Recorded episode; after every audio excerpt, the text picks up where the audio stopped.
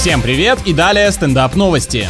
65-летней филиппинке на день рождения сделали сюрприз в виде воздушного шарика. Поначалу бабушка явно возмущалась, что хотела в подарок украшение, но не декоративное, а драгоценное. Оказалось, что наполненный гелием презент украшен деньгами, но выяснилось это, когда женщина развязала упаковку и вся конструкция вместе с купюрами взмыла в небеса. Вот так нечаянно старушка буквально расплатилась за грехи. Впрочем, расстраиваться долго не пришлось, поскольку родственники признались, что наличность была фальшивой, а весь инцидент подстроенным розыгрышем. Бабуля как будто за пару минут побывала в фильме Гая Ричи с деньгами, предательством, авантюрной кражей и неожиданным финалом. Компания Джеффа Безоса начала использовать компьютерные алгоритмы при сокращении сотрудников. Если у тебя не будет даже власти кого-нибудь уволить, зачем стараться стать руководителем? Разве что из страха перед карательным искусственным интеллектом. С вами был Андрей Фролов. Больше новостей на energyfm.ru.